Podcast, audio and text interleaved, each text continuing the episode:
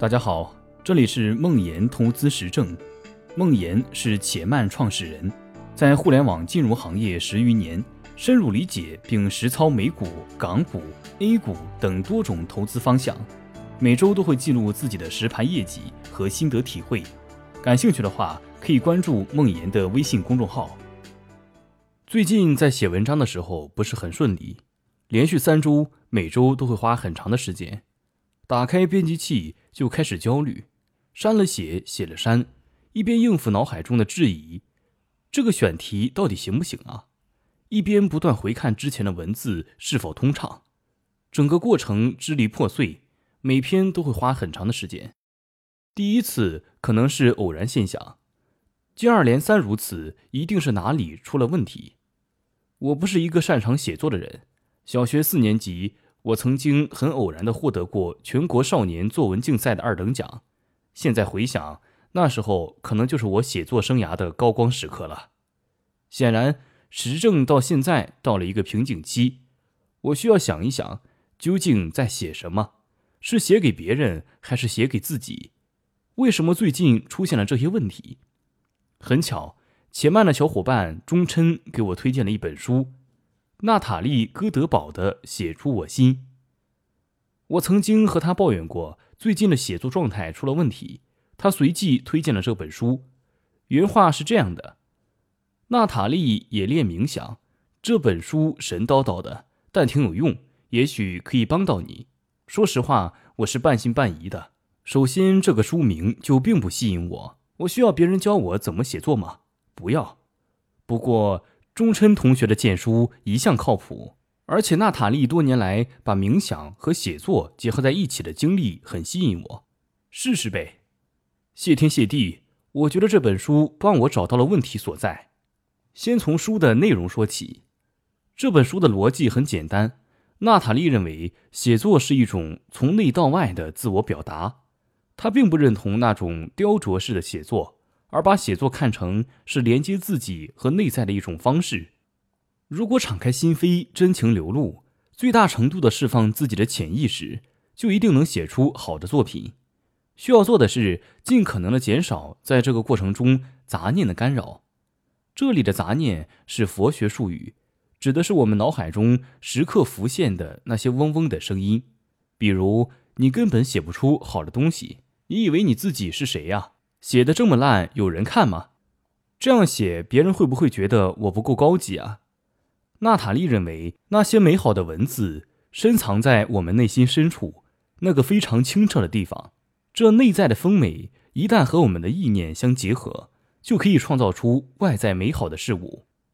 但如果我们一直忙着应付脑海中的嗡嗡声，就没法时刻去连接到内心的那个地方，没法真正的写出我心。这完美的解释了我的境遇。当我在写作的时候，有三个声音在搏斗。第一个声音是评论者，这个声音一直在我脑海中嗡嗡叫：这篇阅读量肯定扑街了。这篇还会有人打赏吗？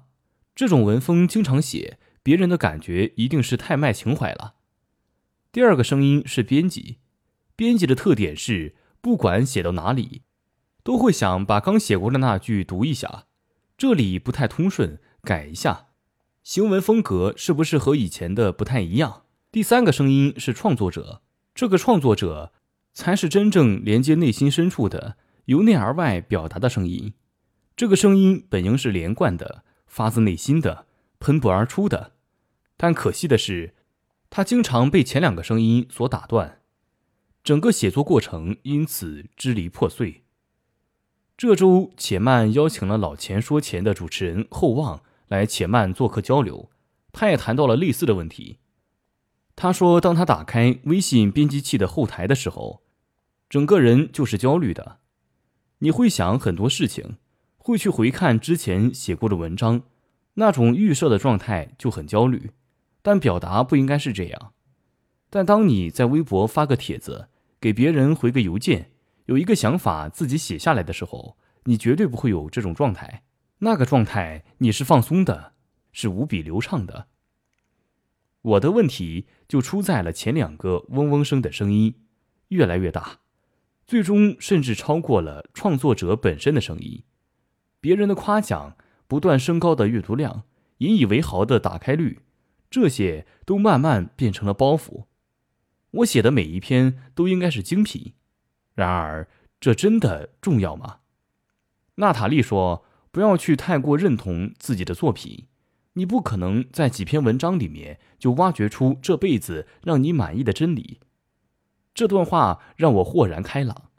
如果一年后再回看现在写的文章，即使读红了脸，即使觉得我当时好傻，又有什么关系呢？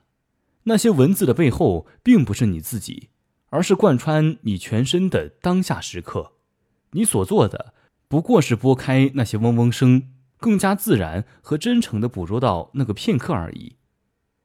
我想，我找到了更好的写出我心的方法。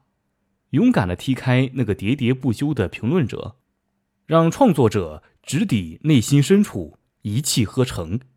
最后，请编辑出场检查语句、错字，最终成文。当我今天坐下来写这篇稿子时，我知道这是一次全新的探险，是又一次拨开迷雾，找到内心最想表达东西的过程。在这个当下，我不再去想两个月前我曾写过一篇好文章。不再羡慕那次我只花了一个小时，也没有不断的回看文字是否通畅。笔触至此，我不知道这是一篇什么样的文字，但我不再焦虑。像娜塔莉一样，我告诉自己，我有写出最烂的垃圾的自由。当然，我们一定会希望自己能越写越好，但这并无速成之法。归根结底，写作是内心深处的表达。内心丰美，才会有丰美的文字。如果想写出好的东西，那就多多阅读，深刻思考，仔细倾听，最后多多习作。其实不止写作，很多东西都是内心的表达。李小龙认为，武术的终极含义就是忠实的表达自我。张小龙认为，产品是一种自我表达。娜塔莉、李小龙、张小龙。他们说的都是这回事儿，拨开那些嗡嗡声，不要理会你的杂念，让你的内心深处真诚的表达出来，用笔，用产品，用任何其他。欢迎关注梦妍微信公众号，更多精彩内容与你分享。